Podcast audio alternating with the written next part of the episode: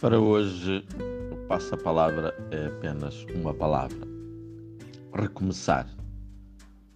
É uma atitude que nós hoje encontramos muito pouco espalhada na mentalidade e na prática comum, quer dos cidadãos, quer também na mentalidade cristã reinante. É porque se alguém porventura fez algum mal, levou uma vida errada, diante da mentalidade pública, à partida está condenado ou condenada e não tem remissão nem recuperação. É para arrumar ou até para eliminar da sociedade, como alguns pretendem, sem possibilidade nenhuma de encetar uma vida nova. Ora, esta não é a mentalidade cristã iniciada por Jesus Cristo, porque ele veio precisamente para começar e recomeçar um tempo novo e uma vida nova. Uma passagem do Antigo para o Novo Testamento, com alterações profundas de reconciliação, de melhoria de vida, de recomeço profundo.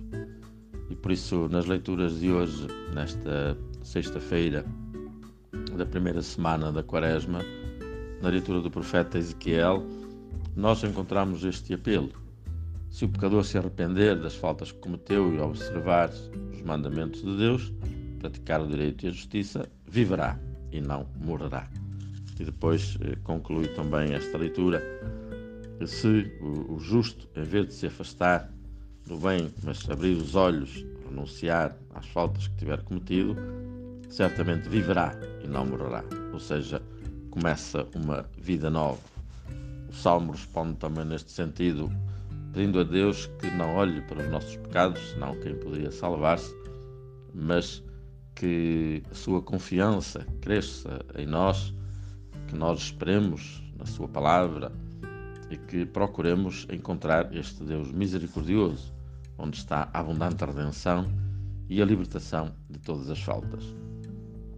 E Jesus no Evangelho, recordando esta transformação eh, e este mundo novo quase como que um recomeço, não a partir do zero ou do nada, mas um salto mais além, eh, diz e recordando aquilo que se sugeria aos antigos, aquele que se irá será sujeito ao julgamento, quem chamar louco será, será, será.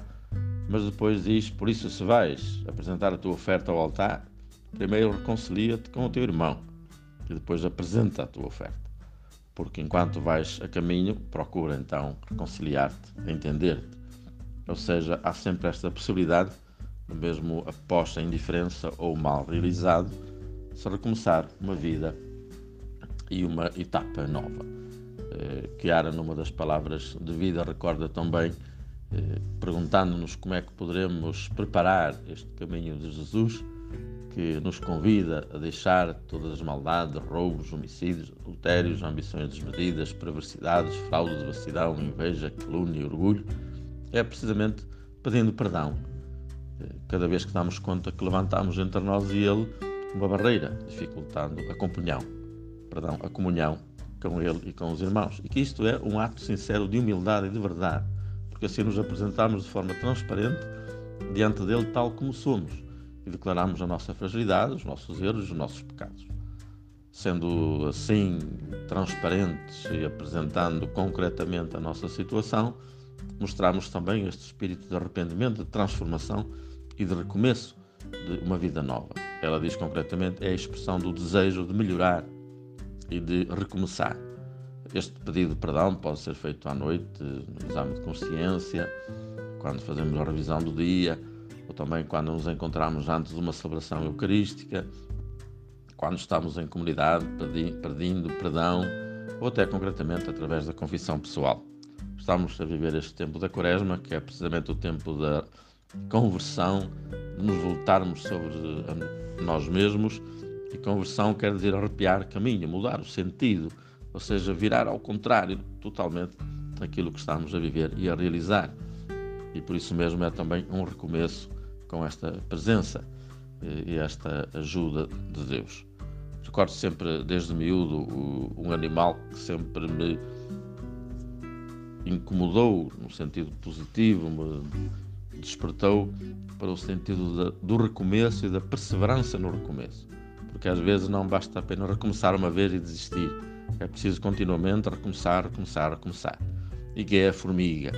Se repararem, colocando um obstáculo muitas vezes e sucedidas, vezes eh, no seu caminho, tirando-o abaixo de uma subida, de um muro, de uma parede, de um obstáculo, ela recomeça sempre, incansavelmente, até atingir o seu objetivo.